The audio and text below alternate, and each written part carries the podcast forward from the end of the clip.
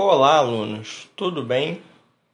Aqui quem fala é o professor Fábio Mendonça, professor de Educação Física da Secretaria Estadual de Educação do Rio de Janeiro.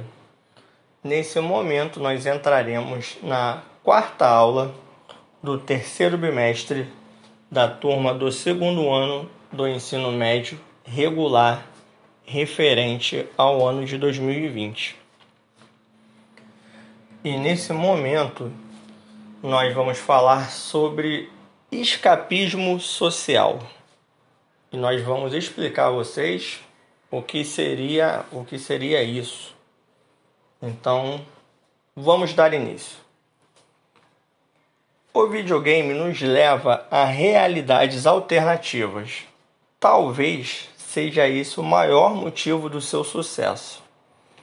Quando jogamos, não somos nós mesmos, mas um personagem que vive seu próprio universo, com suas próprias regras e objetivos. Ou seja, quando jogamos, nos desprendemos de nossa atual realidade.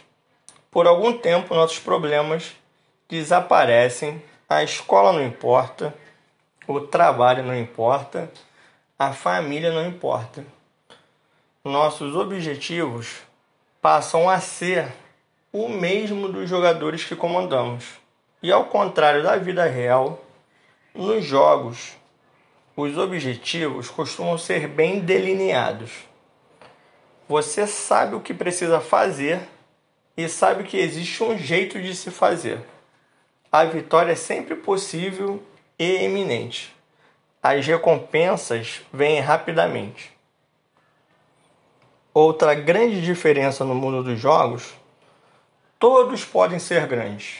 Não importa quem você é, todos podem salvar o mundo e tornar-se grandes heróis, dignos de agradecimentos e grandes recompensas. Enfim, proezas grandiosas tornam-se acessíveis a todos. Isso faz do videogame um meio de escapismo do mundo em que vivemos. E por isso ele se apresenta como um meio tão interessante de entretenimento. Esses fatores fazem fazem o videogame ser o que é.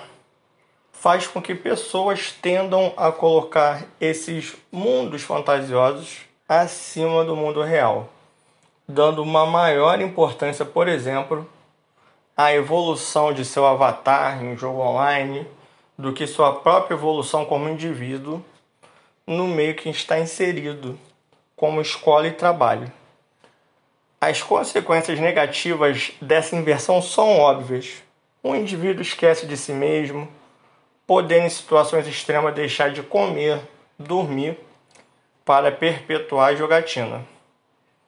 Então nós temos que ter bastante consciência e saber utilizar os jogos eletrônicos de uma maneira correta, sem deixar de lado questões importantes da nossa vida social.